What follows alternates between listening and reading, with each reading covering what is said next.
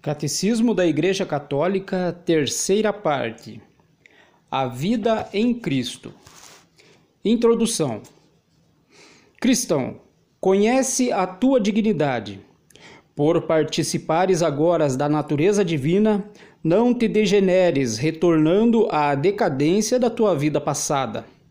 Lembra-te da cabeça a que pertences e do corpo de que és membro Lembra-te de que fostes arrancado do poder das trevas e transferido para a luz e o reino de Deus.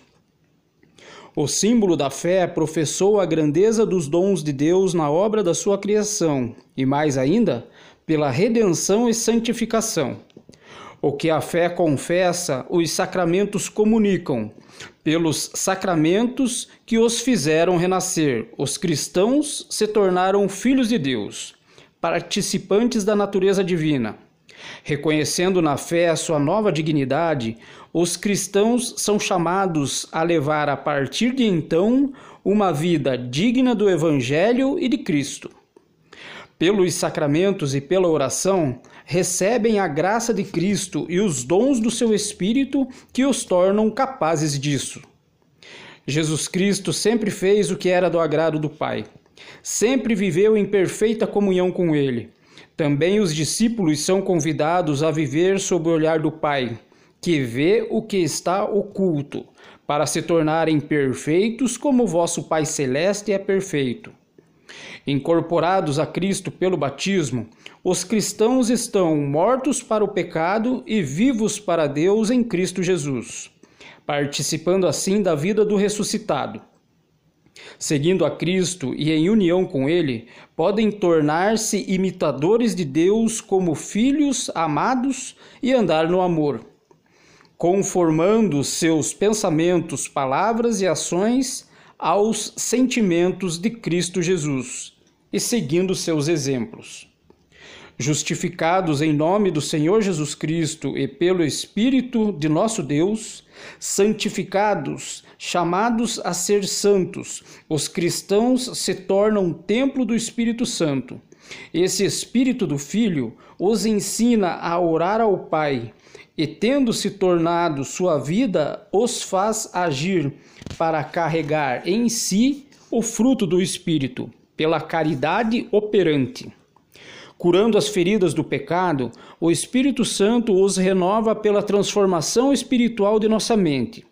Ele nos ilumina e purifica para vivermos como filhos da luz, na bondade, justiça e verdade em todas as coisas. O caminho de Cristo conduz à vida.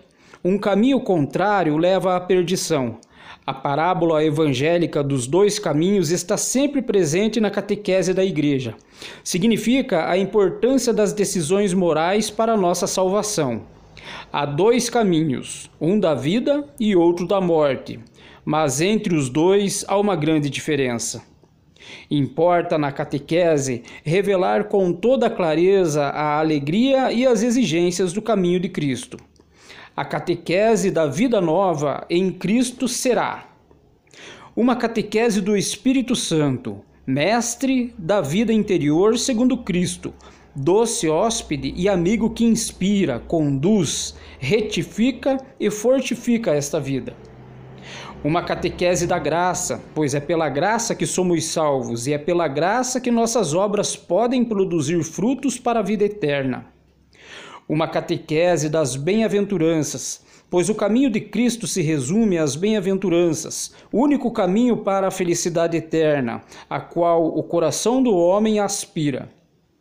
Uma catequese do pecado e do perdão, pois sem reconhecer-se pecador, o homem não pode conhecer a verdade sobre si mesmo, condição do reto agir, e sem a oferta do perdão, não poderia suportar essa verdade uma catequese das virtudes humanas, que faz abraçar a beleza e a atração pelas retas disposições em vista do bem.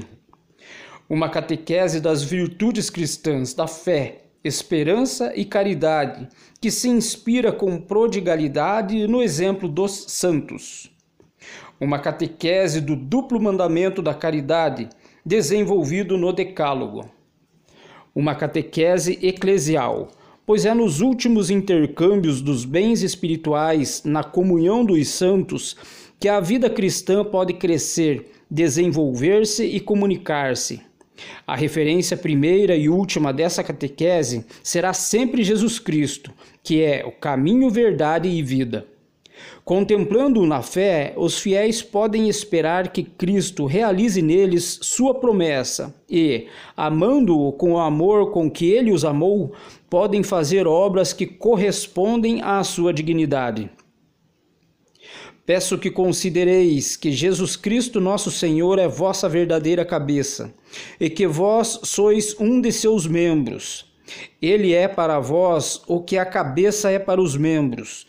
Tudo que é dele é vosso, seu espírito, coração, corpo, alma, todas as suas faculdades, e deveis fazer uso disso como coisas para servir, louvar, amar e glorificar a Deus. Vós sois em relação a ele o que os membros são em relação à cabeça. Assim, ele deseja fazer uso de tudo que está em vós, para o serviço e a glória de seu Pai, como coisa sua. Para mim, viver é Cristo.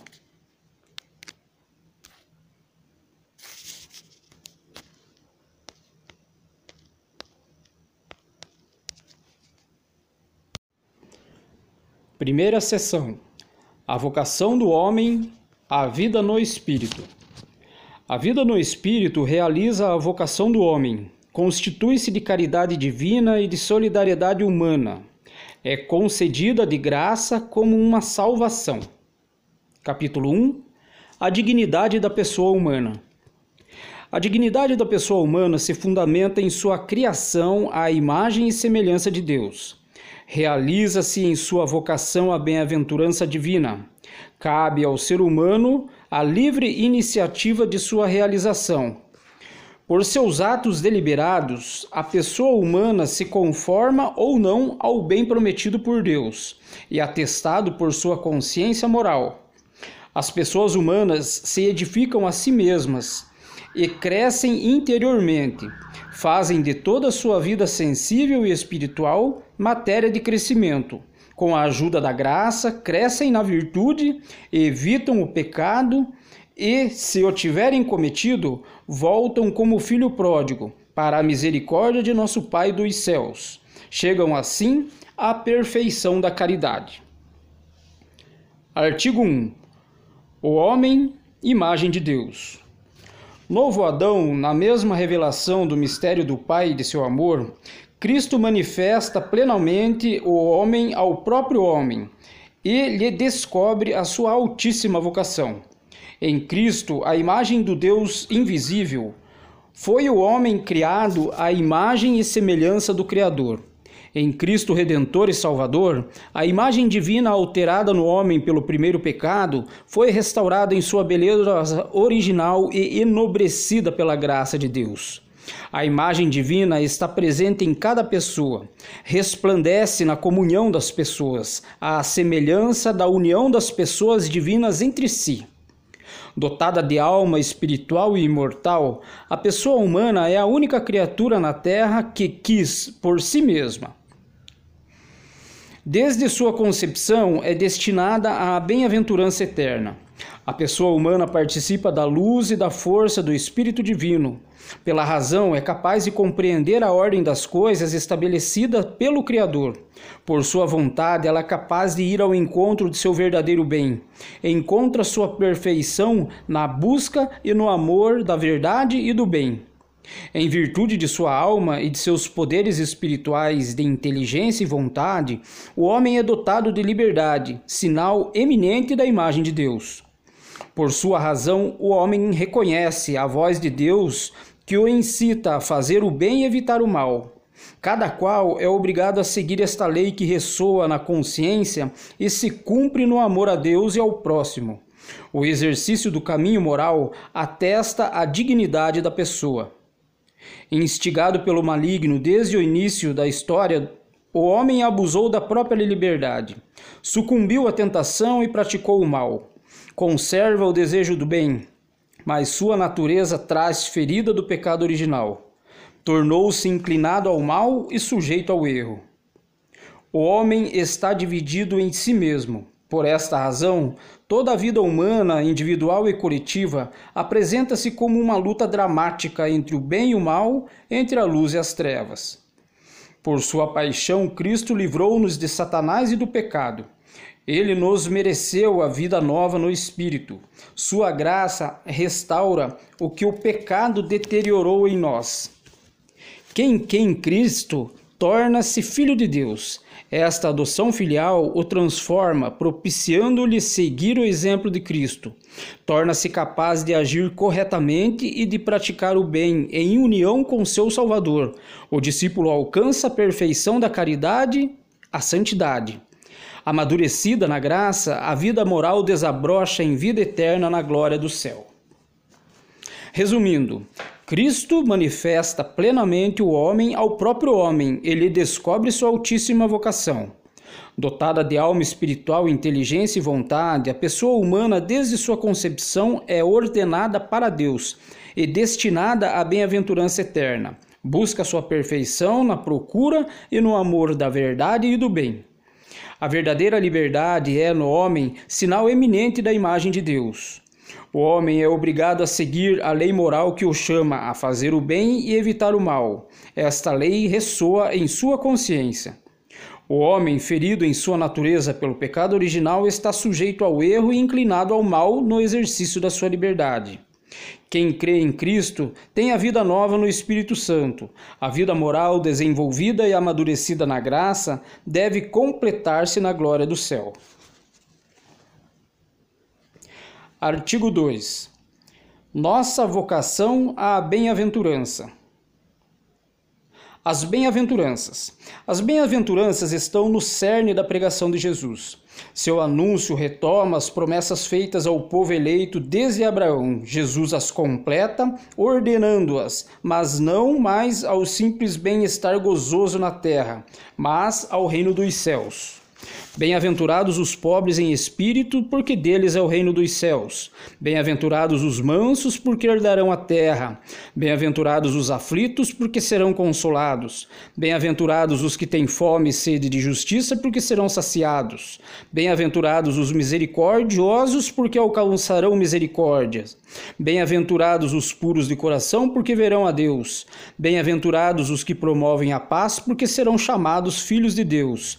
Bem-aventurados Bem-aventurados os que são perseguidos por causa da justiça, porque deles é o reino dos céus.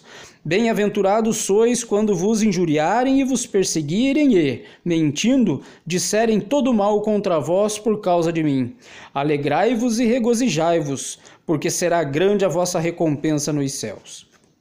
As bem-aventuranças traçam a imagem de Cristo e descrevem sua caridade exprimem a vocação dos fiéis associados à glória da sua paixão e ressurreição, iluminam as ações, atitudes características da vida cristã.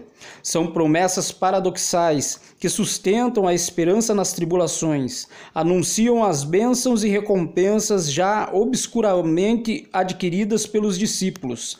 São inaugurados na vida da Virgem Maria e de todos os santos. 2. O desejo de felicidade. As bem-aventuranças respondem ao desejo natural de felicidade. Esse desejo é de origem divina. Deus o colocou no coração do homem, a fim de atraí-lo a si, pois só ele pode satisfazê-lo.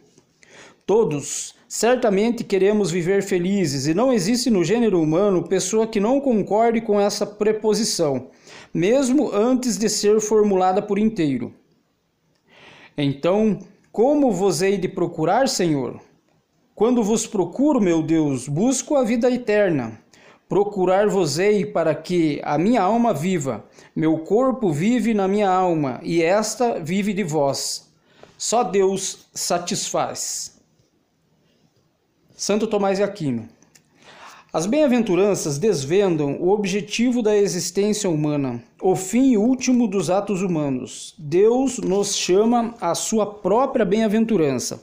Este chamado se dirige a cada um pessoalmente, mas também a toda a igreja, povo formado por aqueles que acolheram a promessa e nela viveram na fé.